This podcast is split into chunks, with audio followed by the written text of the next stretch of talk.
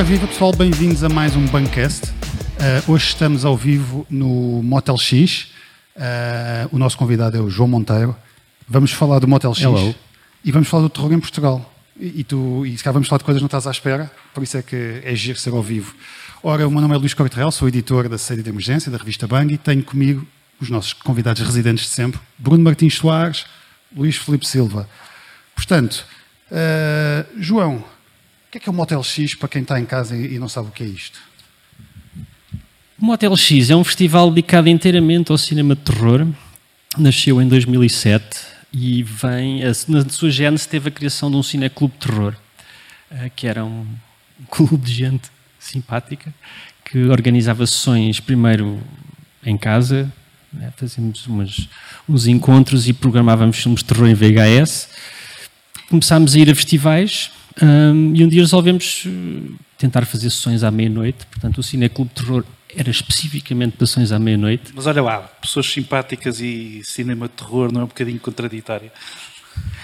Não, porque geralmente as pessoas, as pessoas, as pessoas de terror, geralmente, para além de serem simpáticas, são de esquerda. Ah, são, têm menos medo do que a maior parte das pessoas. Ou, ou eu não vou dizer que a questão de ser bem resolvido ou não, mas eu- no meu caso eu sinto que o cinema de terror é, é o, é o meu ritual de passagem né, à idade adulta. A partir do dia em que eu deixei de ter, filmes, de ter medo de filmes de terror, fiquei adulto. Agora tenho saudades de ser criança porque já não tenho esse entusiasmo. Quer dizer, o entusiasmo tenho, mas é raro conseguir ver um filme que diga "Fogo, És como um incrível." profissional que já não tira prazer. Eu, eu, por exemplo, já tenho dificuldade às vezes de tirar prazer de alguma literatura, apesar de estar a ler por prazer. E, e acontece também o olho clínico, estás a ver filmes e já, já não é a mesma coisa. Eu não, posso, não devia dizer isso, mas sim. Já, já há uma espécie de pequena saturação às vezes, porque o, o género em si ah, não é repetitivo, mas tem as suas barreiras e, os seus, e esse é o nosso grande problema. Às vezes, quando saímos desses, desses códigos, somos acusados de já estar a fugir ao terror e já nos estamos a transformar noutro festival, e esse é sempre um risco. E, portanto, o, o maior desafio é equilibrar entre os, os nossos, as pessoas que vêm ao festival desde 2007 e que vêm todos os anos e os novos públicos, ou seja, sem, sem criar aqui uma divisão. E, e isso é importante porque o Motel X não existe se não fosse o público. Ou seja, sem espectadores não há festivais. Olha, tu disseste uma coisa gira, que foi que, que, que que o cinema de terror, quando deixaste de ter medo, passou, é, foi o teu ritual de passagem. Me foi um bocadinho ao contrário, os meus pais ainda eram mais conservadores e não me deixavam ver terror até para aí aos 13, 14 anos. Por isso, até aos 13, 14 anos, até eu ser adulto, não, não via esse filme de terror. Mas isto teve um efeito giro, que foi, esse, eu só em adulto é que vi o Tubarão, por exemplo. E, de facto, teve um impacto especial. Tu achas que há, há terror hoje em dia que chega aos calcanhares de um, de um- de um tubarão e de fazer, de fazer esse tipo de impacto? Epá, não tenho essa distância, mas eu diria que o pessoal que gosta do Ring ou dos Conjurings provavelmente terá tido a mesma sensação que nós ao vermos o Tubarão, ou o Exorcista, ou esse tipo de filmes. Agora, tenho alguma dificuldade em perceber que, que impacto é que os filmes hoje em dia podem ter, porque nesse tempo, e estás a falar de filmes específicos em que não havia mais nada, havia só cinemas, quer dizer, os filmes passavam se calhar na televisão, depois apareceram os clubes de vídeo que mudaram um bocado as coisas, mas a lógica do cinema de terror como o importante ou capaz de definir uma era já é mais esparso. Ou seja, lembro-me do Get Out. O Get Out foi um filme que teve bastante impacto social, digamos assim. E acho que o que está a acontecer agora é exatamente não só as minorias, como o cinema realizado por mulheres, que são cada vez mais, e, e também o próprio negócio do cinema está a mudar ao ponto de, neste momento, os nossos, o sítio onde a gente vai procurar filmes de terror são nos festivais classe A. É Cannes, Veneza, Lucarno já parece quase um, um festival de cinema fantástico, e já não são propriamente nos festivais do circuito que, que nós, que nós andamos. Por isso, agora, eu acho que isso vai acontecer, principalmente a nível do streaming. E o streaming agora está a substituir isso quando se faz a dizer, epá, um novo filme que marcou e que não sei o quê. Não sei se esse será o futuro, mas não, não consigo responder-me essa, essa pergunta dessa maneira. Acho que o Geralt foi o único nos últimos anos. E depois tem a ver um bocado também com os prémios, com a aceitação que tem. Ahm, pá, do ano passado, o Cannes ganhou um filme de terror. Acho que foi a primeira vez. E mais curioso, foi a primeira vez que uma mulher ganhou também um prémio Mas em Cannes. Tu estavas a contar que vocês tinham basicamente um festival de cinema em casa e depois decidiram tornar isso público. Como é que surgiu essa, essa ideia, porque é um salto enorme, não é?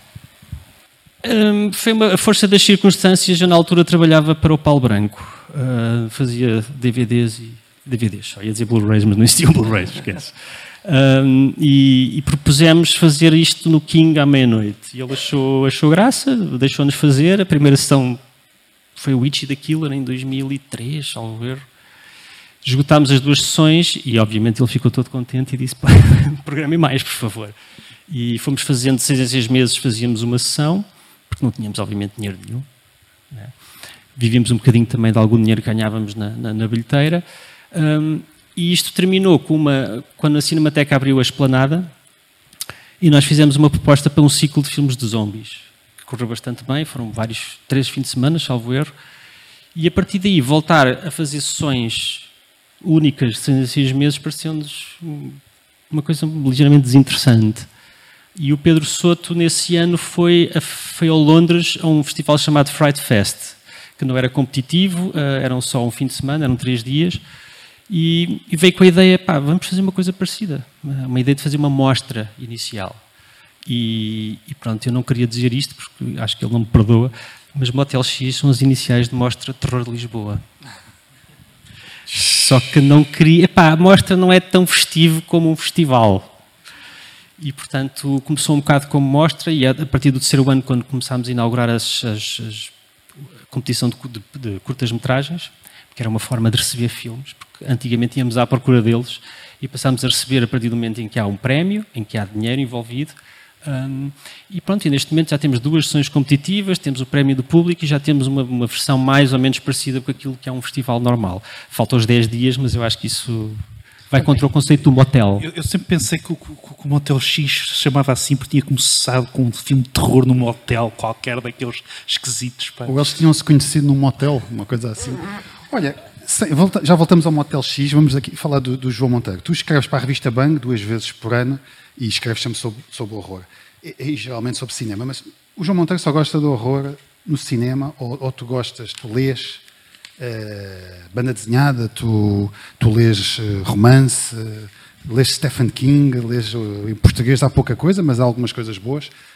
O que é que tu lês? O que é que tu Boa pergunta. Eu leio filme. livros técnicos de cinema porque me dão gozo. Um, literatura, faço o possível para ler os clássicos. Obviamente que leio o Edgar Allan Poe, o Lovecraft. As edições da saída de emergência, espero. Claro, obviamente. Ah, okay. obviamente.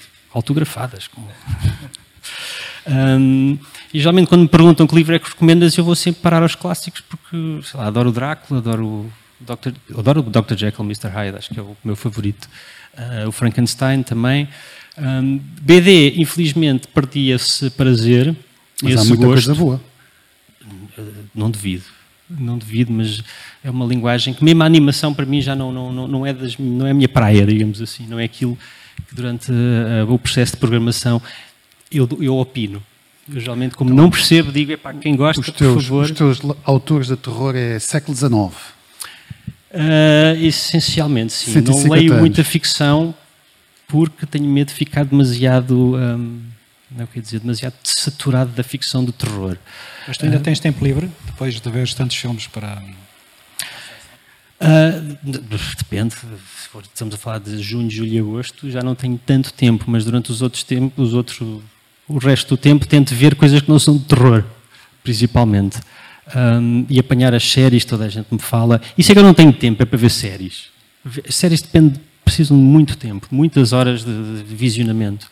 Um, e, portanto, como já sou obrigado a nível profissional para ver muitos filmes de terror, uh, chega a uma altura em que não me apetece olhar para a televisão, não me apetece olhar para um é ecrã. É essa, essa, questão era uma pergunta porreira, porque assim, nós estamos a ver um golden age da, da televisão. Uhum. Quem diria que tu ias ter, eu não sei, devem ser milhares já de séries disponíveis, e por exemplo na área do fantástico, que é, que é a área que nos une no Bancast, só por exemplo na fantasia, tu tens agora uma adaptação do Rings of Power, do Tolkien, e depois tens o House of the Dragon, uh, do Martin, e estão ambas a, a ser ao mesmo tempo, ambas no segundo episódio, ou o terceiro do, do, do, do Martin. Epá, é, é, isto é inacreditável. Isto há 10 anos atrás, qualquer dia sai o The Witcher, e, e, mais as outras que a gente não está aqui a falar, porque nem sabemos, e são muito boas também. O e mesmo está a viver também. E mesmo no terror, pá, mesmo no terror é, tens tido alguns fenómenos, o Squid Game, por exemplo, ou ou É muito Battle Royale. é o quê? É totalmente Battle Royale. É completamente. Ou, ou, ou o Kingdom, por exemplo, coreano também, etc. Tens, tens, tens, tens, eh, tem aparecido coisas muito Então interessantes. também o ao horror também está a dar cartas na televisão. Epá, eu não acompanho tanto, honestamente. Mas, mas eu estou como tu, não dá para tudo. não é? Os hobbies tens que. Podes ter dois ou três hobbies. Não, é podes fixe ter amigos e educar os filhos também, eles precisam de educação Ah, é. às Isso vezes. é no tempo livre. Não é? E tu ainda, tu depois de veres tanto o horror e estás tão em contato com o cinema, tu ainda és surpreendido? Ainda sentes que há inovação? Ou, digamos, há um grande grau de repetitividade e de previsibilidade naquilo que se tem Eh, feito? eu- aquilo que me mantém é, é de vez em quando se vejo uma coisa que me deixa entusiasmado e deixa-me feliz e dá-me vontade de ver mais filmes outra vez. Ahm, não são assim tantos por ano. ah, muitos dos filmes são coisas que, que acho graça e que podem resultar ahm, para um público que, que exige, que é exigente e a nível do terror.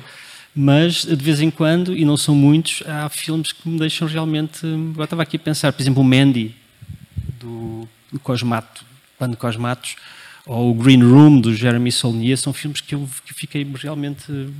mexeram comigo e tem a ver essencialmente não só com a parte da originalidade, mas também com o talento das pessoas envolvidas. Hum, e não acontece, felizmente, e é isso que me vai mantendo. eh, e ainda outras coisas ainda mais divertidas, é quando descubro coisas que nunca tinha ouvido falar, nomeadamente cinema português. Eh, este Eu- ano eu- vai haver um filme que é O Hotel da Noiva, que é um filme açoriano, e que só descobri porque o ano passado o Francisco Lacerda, que é o, o grande realizador do Exor's Exploitation, me veio dizer que havia o filme maldito do cinema açoriano. E cinema açoriano, o que é que é isso? É um filme chamado Hotel da Noiva que, que foi exibido uma vez e o realizador não quis mais mostrar e, e- e queimou o filme. E, pá, disse, pá, então não preciso de ver o filme, vamos já passá-lo. Isso é incrível. E, e- descobri este filme, que é, pá, é daquelas curiosidades, é daqueles guilty pleasures que tu vês e que mexem com as tuas memórias, nomeadamente televisivas, porque é muito RTP Açores, que é parecido com a RTP Nacional na altura. Um, e esses então são os, os- as coisas que, mais, que mais me prazer ainda me dão no, na- no Motel X. Mas olha, mas, mas é impressão minha ou o, o género de terror ainda é um, um género menor em Portugal? Epá, eu, eu diria, pela popularidade do festival e pela forma como ah, agora tens uma Comic Con, tiveste o Fantasporto durante anos ah, e o Fantasporto antes de aparecer muitos festivais eram, eram enchentes de pessoas e era só cinema fantástico e, era- e eles eram mais populares, acho eu, que quando se dedicavam só a cinema fantástico. Portanto, há essa tradição ah, e há um público. Agora, a nível de produção é que a coisa é diferente, mas a nível de produção de cinema em geral. Portanto, faz aqui a Espanha é completamente diferente, porque há uma indústria. Vou dizer, aí vou dizer que há a França. A França há uma indústria, mas também não há muito cinema ah, de terror. Mas acho que se- acho que teria sido uma história diferente se não tivéssemos tido, ah, provavelmente, 40 anos de Estado Novo. Sabes, sabes que é, pois, imagino que sim, isso com, os livros também acontece, não é? Nós temos a sensação que a censura que houve durante décadas e décadas também prejudica o hábito das pessoas lerem, não é? Isso, isso pesa imenso naquilo que é os pobres, os pobres hábitos de leitura que nós temos em Portugal. Uh, mas isto, por acaso, é um, é um, é um, é um tema e é, um- e é uma, uma questão que nós já pusemos várias vezes no Bancasta e, e falar com, com, com a Fábrica de Terror e o Pedro e etc. Que, que é, de facto, uh, o que é que, o que é que de facto nós fazemos de terror em Portugal? E será que isto é assim... um- Porque o, o- Luís escreve terror, eu escrevo terror, o, o- Luís Filipe também, não é? Tiveste agora pelo menos um conto, um conto publicado do- do- do- no, no, no Benjamin. Ahm, e, mas, eh, mas, eh, mas parece que é uma coisa que não se via há 10 anos atrás, não é? O que é uma pena, porque o terror é um género muito específico, não é? Muito, muito particular. Porquê é que achas que é assim? Bem, por dois motivos. Eh, e agora pronto, passava para esta coisa do livro, porque o que o livro nos, nos diz é que tens mais cinema de género antes do Estado Novo, durante o período mudo, ah, do que depois durante o, Estado Novo todo. Ah, e, portanto, obviamente que, em primeiro lugar, houve três séculos de Inquisição. Isto são coisas que o António Macedo me contava, não, não fui eu que fui. Isto, eh, e os três séculos de Inquisição fizeram com que a literatura fantástica ou a literatura de terror fosse completamente sufocada. pouco depois levas com o fascismo, para quem o cinema não interessava muito, e se interessava era só para a exaltação patriótica ou para aquelas comédias de, de é que é, de, em que as classes sociais são todas amigas uns dos outros, exatamente.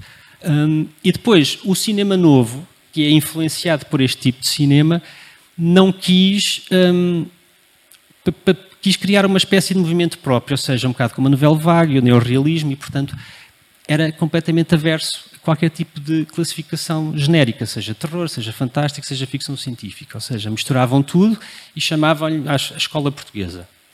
Um, e, portanto, durante muito tempo, este, este movimento um, fez um trabalho imenso para, não só através da Cinemateca, como do Conservatório, para criar esta. Um, não, não queria chamar a ditadura do cinema de autor, mas durante muito tempo, e digo isto porque pessoas como António Macedo foram ostracizadas, de certa maneira, e colocadas de lado.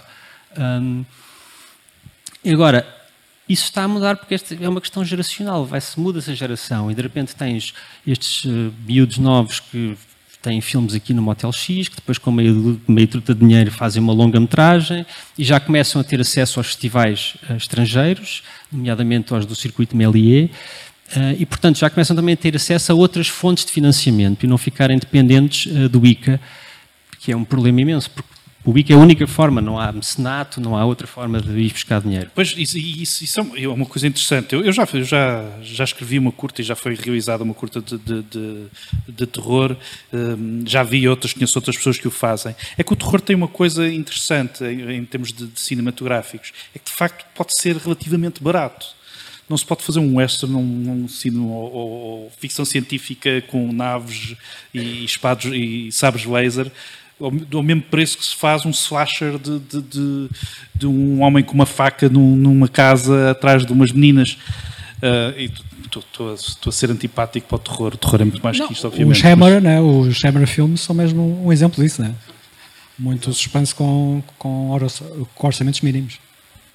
Tens o Val Newton, que era um produtor que fez o Cat People, que são filmes. Aliás, tu pensas nos filmes de terror mais marcantes e são coisas baratíssimas. O Psycho foi feito com a equipa de televisão, um, o, o Noites Mortos Vivos foi feito aos fins de semana e é o filme mais rentável de sempre, né? tendo em conta o que se gastou e o que ele ganhou a seguir.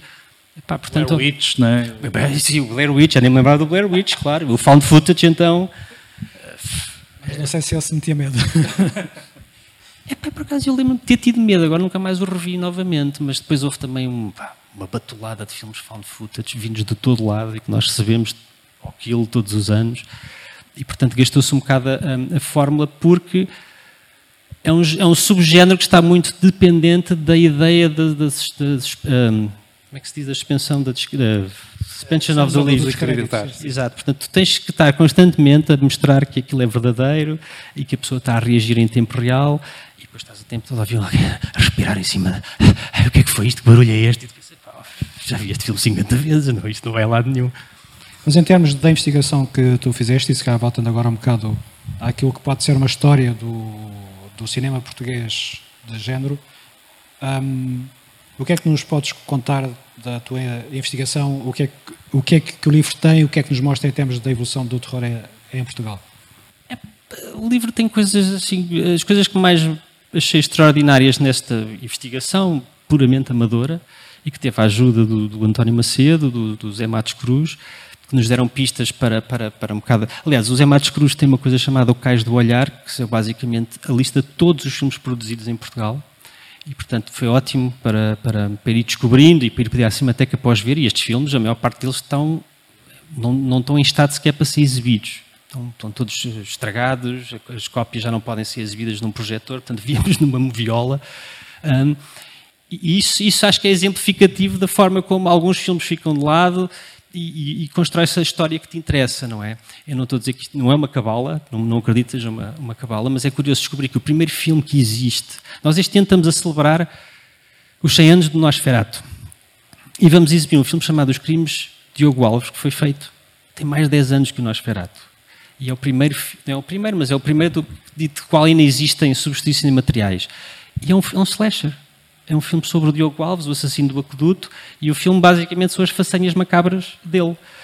E, e, e, é surpreendente que o cinema português comece assim, ou seja, isso tem a ver também, mostra-te que tipo de cultura é que se consumia na altura, né? porque havia muito este gosto pelas coisas macabras, pelas histórias, pelos criminosos. Né? E o filme, inclusive, até foi proibido na altura. A polícia parava as sessões com medo que aquilo incentivasse ao crime, porque mostrava a vida glamourosa do Diogo Alves. Um, e há outras coisas super extraordinárias, como, por exemplo, durante o Estado Novo foram feitos poucos filmes, como eu, como eu disse há pouco, mas foi feito Os Três Dias Sem Deus, da Bárbara Virginia, que é o primeiro filme realizado por uma mulher em Portugal, que tinha 22 anos, escreveu, realizou, interpretou, dominou uma equipa toda de homens, e é um filme perdido. É um filme que realmente eh, desapareceu, não há cópias, a cópia que estava supostamente ardeu num incêndio da Tobis, mas só esse facto do primeiro filme português, realizado por uma mulher, ser um filme de terror. Isso é incrível. Ou haver uh, Cinema Exploitation em Portugal, nos anos 70, uh, pela mão do António Vilar, que é o Camões, que foi para, para a Espanha quando o cinema começou a fechar-se um bocadinho aqui, tornou-se uma mega vedeta lá e quis trazer co-produções para cá para explorar Lisboa. Porque Lisboa é, é um bocado como agora. Agora, tipo, Lisboa é o centro do mundo, né? do, do mundo do turismo.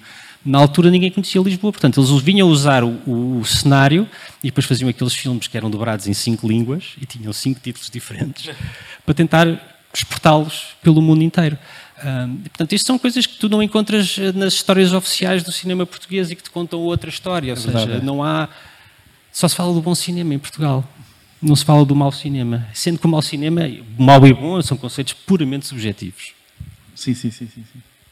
E, então. e, e, portanto, pá, depois, obviamente, a partir daqui dos anos 60 já começam a haver coisas mais óbvias e vais descobrindo que Uh, o cinema de terror foi extremamente influente para realizadores como o Fernando Lopes, como o Fonseca Costa, o próprio Manuel Oliveira, que usa muito cinema fantástico. Ah, tu todos os anos tens aqui cinema português, e novo cinema português de terror, não é? Sim, e além disso, uh, e isso também respondendo um bocado ao que estavas a dizer antes, uh, nunca pensei, primeiro nunca pensei que conseguia fazer um livro, e muito menos, passado, sei lá, os últimos cinco anos, temos estreado consecutivamente filmes portugueses de terror, longas metragens. Portanto, a ideia é um bocado continuar este trabalho com estas novas propostas. Mas, pá, imaginando, desde, desde o este, este livro termina em 2006. Desde 2006 até agora foram feitos mais filmes de terror do que todos os que aqui estão. E tu achas que, de certa forma, festivais de, cine, de, de cinema, como vocês, como o Fantasporto, um, e outras ações, portanto, mostras ou outras, ou outras sessões que surgem pelo, pelo país e praticamente poderão contribuir também para despertar a curiosidade e a vontade dos novos cineastas portugueses para, para este género? Tu já tiveste feedback assim de cineastas novos que dizem, epá, eu gosto muito de, de, de terror, felizmente graças ao Motel X uh, consegui, tive vontade e ânimo para... É, eu sei que há alguns realizadores que partiram do Motel X para outras coisas. O Fernando Al, ganhou duas menções honrosas, fez o Mutant Blast. Uh, o Gonçalo Almeida ganhou um prémio e fez o Faz-me Companhia, uma longa-metragem. Um, eu, eu, não acho que seja, ou seja, há, há, gente para fazer e há gente para, para trabalhar nisto e há gente interessada, isso não é o problema. Eu acho que havia, o problema que havia no início, acho, achamos nós, que era não haver uma ideia do que, é que era o cinema de terror português, porque não havia a base literária, né, como há na, não, houve na Alemanha, Inglaterra, e portanto as coisas que apareciam no início do Motel X eram Epá, eram cópias de filmes que, que, os, que os miúdos gostavam, seja variações do Ring, ou, que são fáceis de fazer, mas não havia a ideia de okay, o que é que é o cinema de, de terror português. E o cinema de terror português, a matriz é folclórica, é o chamado folk horror. É as lendas tradicionais, é, é ou adaptações de lendas diretamente, ou adaptação de contos literários que são adaptações de lendas, um, e todo esse espólio que ainda está para explorar. E agora, por exemplo, há uma, uma catrefada de filmes uh, com os mascarados, por exemplo, de, de, dos entrudos, chocalheiros e não sei o quê. Epá, que são, são rituais pagãos que têm muito a ver com, com que são a base, sei lá, de, de, todo o folk horror que é feito no mundo, uh, especialmente na Europa. E, portanto, acho que isso é, a ideia é só que seja uma ferramenta útil para que as pessoas possam ler e possam, principalmente, descobrir estes filmes. Porque estes filmes estavam mortos, enterrados. É e lembro-me sempre da cena do, dos saltadores da Arca Perdida, no fim, né, quando eles vão levar a arca para aquele, de formas em cheio de caixotes, que uh, o anime é um bocado isso. Ou seja, está cheio de filmes mortos e que só existem se, se, se as pessoas os virem, se as pessoas falarem sobre eles. Portanto, o, eu, os festivais não deviam ser só sítios para mostrar filmes, mas também para provocar este tipo de diálogos e para provocar este tipo de, de novas visões. E, portanto, nós temos este privilégio de entrar num campo que não existe em Portugal e podemos fazer o que quisermos. Ou seja, podemos dizer que existe a luz ou exploitation, ninguém nos vai chatear. Os festivais, para mim, têm, têm um efeito engraçado. Pá, eu, eu, durante alguns anos, ia, ia, ia ao Fantasporto só para um bocado para, fazer uh, lavagem zen, não é? Porque uma pessoa entra de manhã, vê cinco ou seis filmes durante o dia e parece que o tempo entrou assim numa coisa muito estranha. E, um, e hoje o Motel X também tem um bocadinho esse, esse, efeito, não é? De repente nós, nós estamos aqui num, num hemisfério, não é? Estamos aqui fechados e a, a, conhecer coisas que mexem connosco ou não, não é?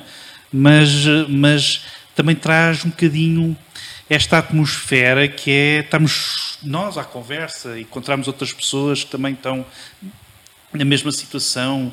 Como é que tu tens sentido uh, o, o, festival evoluir nesse sentido?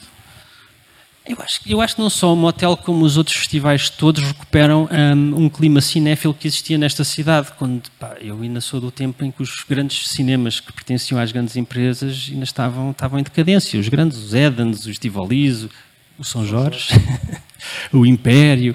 Um, e lembro-me durante os anos 90 havia a Cinemateca, que toda a gente ia à Cinemateca, e ficámos lá a discutir os filmes, havia o King, os cinemas do Paulo Branco que também funcionavam desse género, porque eram cinemas, quer dizer, não saías dali e começavas a levar com cheiro a pipocas, ou tinhas que passar por um centro comercial inteiro, que não está à vontade de ficar lá a falar de cinema, pelo menos a mim. Um, e portanto acho que recuperar esse espírito acho que é o papel dos festivais, e sinto que o Motel X, nesse sentido, sempre teve esse lado de, de primeiro é uma experiência curta, da ideia que fosse mais curta possível, um, e as pessoas ou vêm mascaradas, né, ou, vêm para, ou a sessão é sempre tipo, mesmo os maus filmes têm sempre sessões incríveis e que as pessoas depois não se esquecem dos filmes e não se esquecem da sessão. Né? E essa é a parte do cinema que se está a perder em detrimento do streaming. Uh, é esse tipo de convívio, né? porque há toda uma qualidade litúrgica à volta de, de ir ao cinema. E o Sim, cinema um ritual, não é filmes, um ritual, né? Exatamente. Exato. Precisa de uma sala grande, precisa de pessoas, de escuridão, de uma tela. Mas é assim, a morte do cinema também já foi anunciada várias vezes, não é? Com a televisão e depois agora com o streaming. Uh, mas era, era, trágico, não é? não é para o cinema de terror, era trágico para o cinema. Um, só, só, vemos alguns realizadores têm ficado processos, não é? Quando os seus filmes vão diretos para, para a HBO Uh, olha, o Duna, o, o Villeneuve estava em pânico que o filme fosse estrear na televisão e não no cinema. Uh, e, por exemplo, aquele de, do Vander, baseado no livro do, do Annihilation, do, que acabou por ir diretamente para, para a Netflix, porque realmente cinema é no cinema, não é, não é em casa.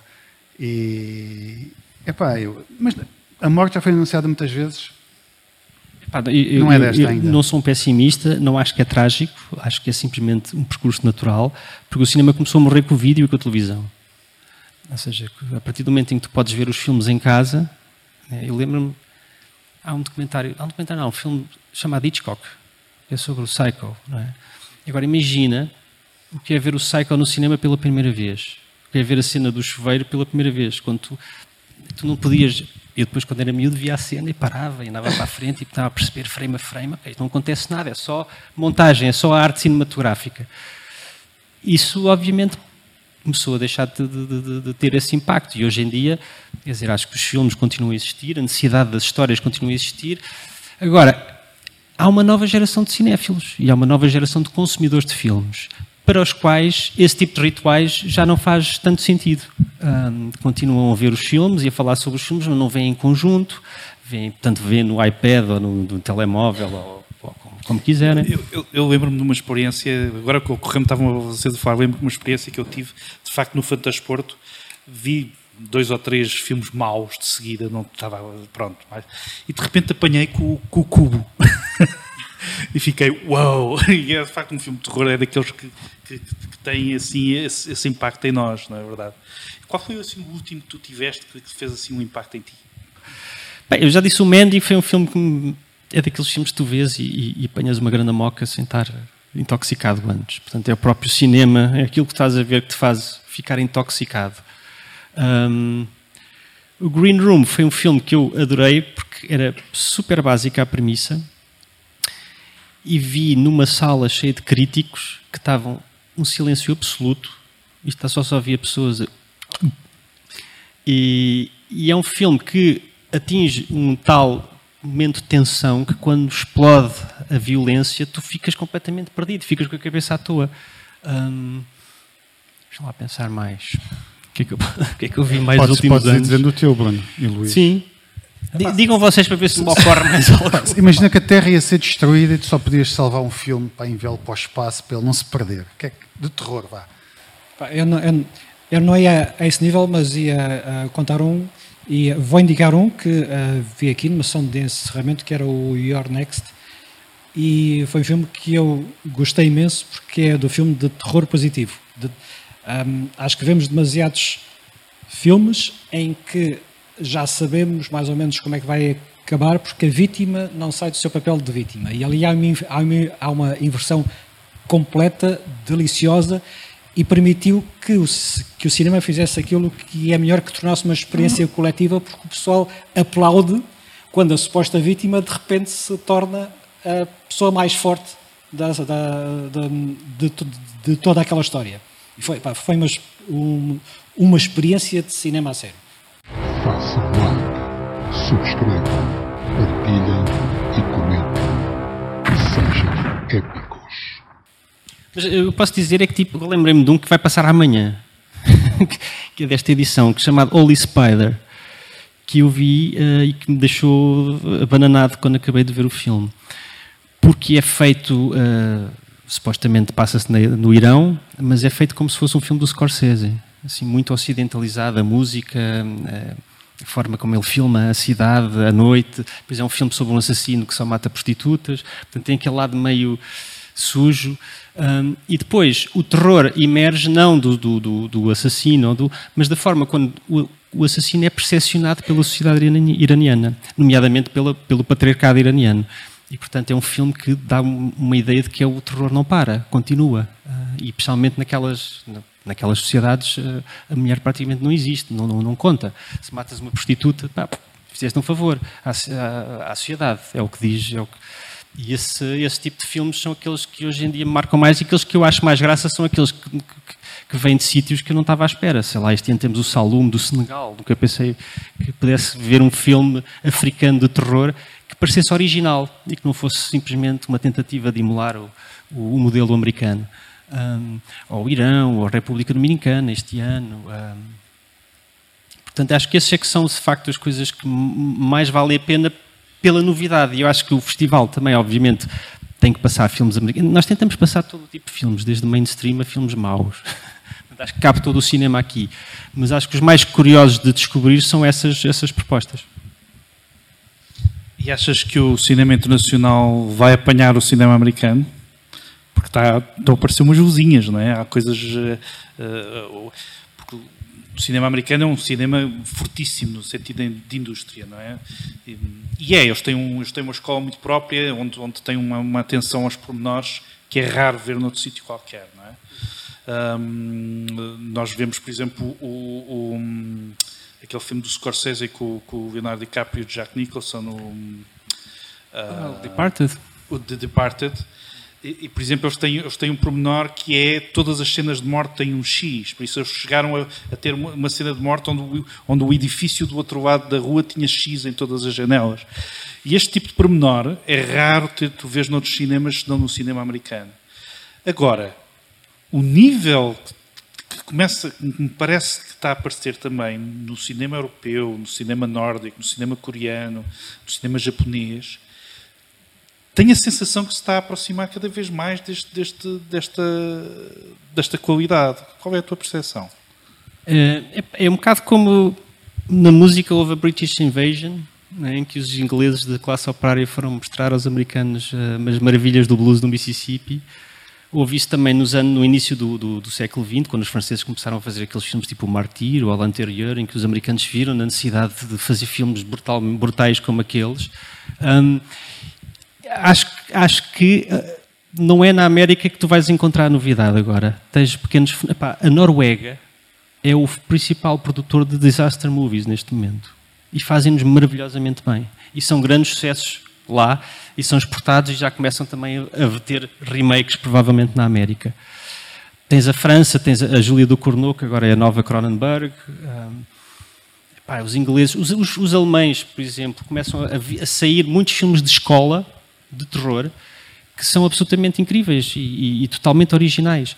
Um, e eu acho que já começa também a haver uma coisa que, que, que, havia antigamente, que era os franceses, por exemplo, faziam um filme de terror marcante e eram contratados para ir fazer remakes para a América e nunca mais voltavam a fazer filmes uh, em França. Ficavam lá a fazer aqueles subprodutos que não interessavam para nada. Agora já começam a não querer ir para lá.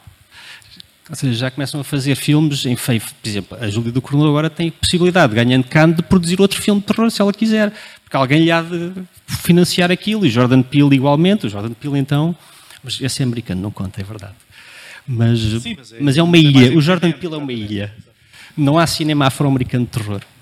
Olha, eu, eu, eu, tinha uma questão, se calhar agora voltando um bocado ao tema do livro, quando, pronto, quando eu já conheço os artigos que tu, que tu escreveste para a Bang, estou muito interessado em conhecer esse, esse livro. Um, daquilo que tu, tu investigaste, tive duas questões, ou, ou, ou seja, surgiram-me duas interrogações principais. A primeira foi que parece-me que, eventualmente, à semelhança do que acontece com o fantástico literário em português, não há nenhum cineasta que tenha feito carreira ou que tenha feito mais do que um ou dois filmes no género, como lá fora, eventualmente com exceção honrosa do, do António de, de, de Macedo, que, que, infelizmente, se calhar por isso, depois teve as consequências que teve. Um, e a segunda pergunta era, uma vez que, como disseste e bem há pouco, uh, os, autor, os cineastas refletem aquilo que vem, que cinema de terror estava a chegar cá? Se tens uma ideia, que cinema de terror, que cinema, de, que cinema gótico estava a chegar a Portugal uhum. durante o século XX, durante o Estado Novo, que pudesse ter influenciado essas tentativas? Bom, quanto à primeira pergunta, acho que, que, que respondeste, porque não, não, não, de facto não vale. O Macedo é um caso típico, ele nunca fez propriamente um filme terror, terror, terror, ou seja, ele misturava os géneros todos. Um, e o engraçado deste livro é que Pronto, pegas nestes 20 filmes né, e tiras conclusões como o Paulo Branco é o produtor de cinema português de terror, porque ele fez seis filmes, produziu 400, mas fez seis de terror. Um, e os mestres do terror português é o Oliveira, que tem aqui dois filmes, o António Macedo, que tem dois filmes, e a Solveig Nordlund. Uh, e, e, este é um tipo de análise que, que, só nós é que propomos, porque na altura isto passou ao lado. Uh, ninguém, ninguém escreveu sobre, sobre os filmes dela, que são os mais recentes, dessa perspectiva. Um, a segunda pergunta era? A segunda pergunta era que cinema de terror estrangeiro de fora ah, chegava um, a Portugal e, e, e, passava pelo crivo da censura, etc, etc. Há um filme dos anos 50 que é supostamente tido como o ano, a década em que nada aconteceu em Portugal, a pior década do cinema português, que se chama O Cerro dos Enforcados e que tem muita influência do cinema gótico norte-americano, nomeadamente dos clássicos da Universal, o Frankenstein, o Drácula, só que foi feito 10 anos depois. Portanto, é daquela coisa que chegou cá tão tarde que quando foi feito já tinha perdido um bocado o seu momento. Mas outro estudo interessante uh, para ser feito e que já e tem sido alguns, uh, digamos assim, amadores, uh, pessoas que eu conheço aqui no festival têm tentado fazer, que é um estudo do que tipo de filmes é que estreavam cá. E estreava cá tudo tudo em 35 milímetros. Eu lembro quando era miúdo de passar no Odeon e teres aqueles filmes das, das um, uh, Ilsa, da She-Wolf of the SS, por exemplo. Um, o Olympia tinha sessões à meia-noite com filmes da Hammer. Um, portanto, há toda uma história de consumo uh, deste tipo de filmes que está por fazer o Tivoli ou o Exorcista, uh, pá, uma quantidade de filmes que passavam aqui. Este, eu no outro dia vi uma, acho que foi o Carlos Souto, que é projecionista aqui, ele pôs uma fotografia no, no Facebook, que era aqui da fachada do, do São Jorge, e o filme estava em exibição numa grande tela, era o Peeping Tom, a vítima do medo do Michael Powell. Um, que é um filme que o queimou em Inglaterra, mas cá supostamente correu bem. Portanto, não há também um estudo sobre que filmes é que as pessoas gostavam mais ou quais são os maiores sucessos. Porque tu sentes nos filmes do cinema novo, nos filmes do António Macedo no início, tu sentes essas influências. Né? E onde é que eles as foram buscar? Dos filmes que consumiu aqui, de certeza, não. Não havia clubes de vídeo. Olha, já como está-se a aproximar do final, eu tinha aqui mais uma ou duas perguntas, quem tiver disparo, mas o Motel X agora, o que, é que, que, é que projetos é que vocês têm? Vão mudar alguma coisa? Um, vão continuar no São Jorge, imagino. Isso é aquele tipo de perguntas que a gente começa a pensar quando termina este. Não é? Portanto, fazemos jogo a jogo, que é mais simples, até porque passámos por dois anos em que éramos para não, ter, para não acontecer e, e só soubemos que em 2020 só soubemos que podíamos fazer o festival em julho. Uh, o ano passado já havia essa ideia, mas a qualquer momento podia haver uma nova vaga que parava tudo. Portanto, o que nós gostávamos era retomar um bocadinho um, o modelo do Motel X antes, seja uh, com, com, convidados, um convidado de honra, um grande convidado, uh, de preferência um, um, novo, um nome contemporâneo do terror, porque já são poucos os, os, clássicos, porque entretanto vão morrendo também, não é? Um, e tentar fazer uma coisa que nós recuperamos um, durante a pandemia, que são ciclos temáticos. Ou seja, temos alguma manobra para, em julho, decidimos fazer um, um ciclo sobre problemas ambientais, ou sobre patriarcado, ou sobre violência doméstica, seja o que for. E, portanto, acho que isso é uma coisa, é um caminho a seguir, porque dá ao festival, uh, não digo, dá-lhe um contexto diferente. Uh, e trabalhas também o género de terror naquilo que nós consideramos ser importante, é? que é um retrato um bocado daquilo, da realidade. Nós estamos aqui a falar, mas neste momento, em Zaporizhia, estão os ucranianos e os russos aos tiros ao pé de uma central nuclear. Quer dizer, e, e pronto, estamos aqui todos bem, na calma, ninguém está preocupado, mas... Olha, então, uh, dentro daquilo que tu estavas a dizer, e peço já desculpa pela pergunta que te vou fazer, peço imensa desculpa, mas acho que é uma pergunta que tenho de fazer. O que é que é o terror?